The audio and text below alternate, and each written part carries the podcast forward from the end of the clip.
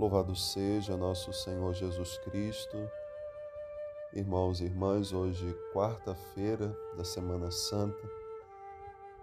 Primeira leitura de hoje, tirada do livro do profeta Isaías, nos fala do servo sofredor, que é aquele que buscou ter em Deus uma proximidade, não simplesmente física, mas a proximidade do coração.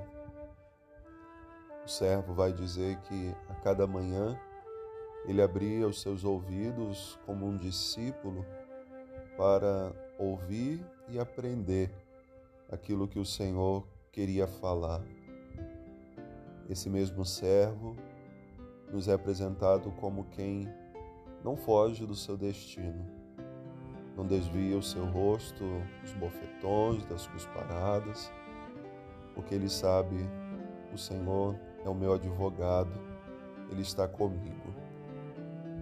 E aqui o profeta vai mostrar já sinais de quem seria esse servo, e quando lemos os evangelhos, conseguimos unir a pessoa de Jesus a esses sinais que se manifestaram.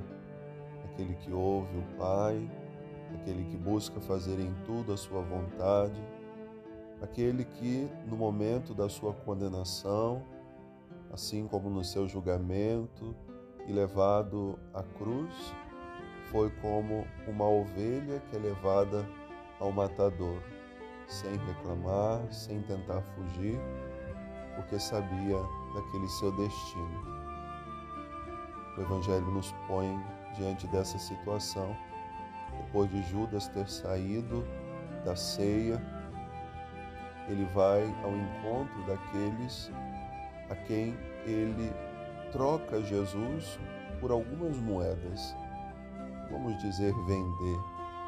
Mas ele vai lá e negocia uma troca. O que vocês me dariam se eu entregasse ele? Dissesse onde ele está. Alguns não conheciam Jesus, então precisava de alguém próximo.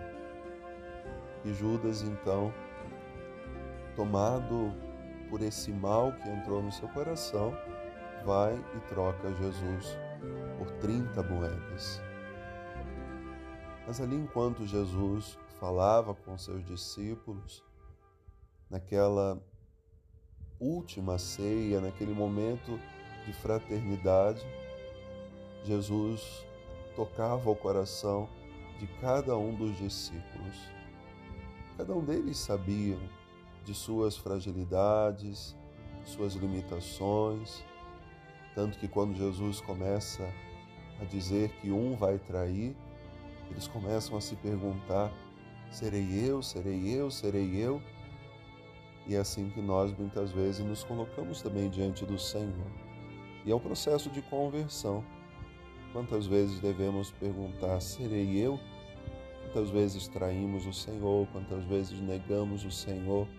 Rejeitamos, deixamos ele de lado? Judas chegou a esse extremo, deixou o Senhor de lado, não o amou como ele foi amado. Então, nesse caminho que estamos fazendo, amanhã já iniciaremos o trido pascal. Precisamos entrar com o nosso coração tocado pelo amor de Deus. Hoje é dia também de se acusar, serei eu, e buscar a conversão, não fugir como Judas, mas buscar a mudança do nosso coração para celebrar com o Senhor a sua Páscoa uma boa oração. Deus abençoe.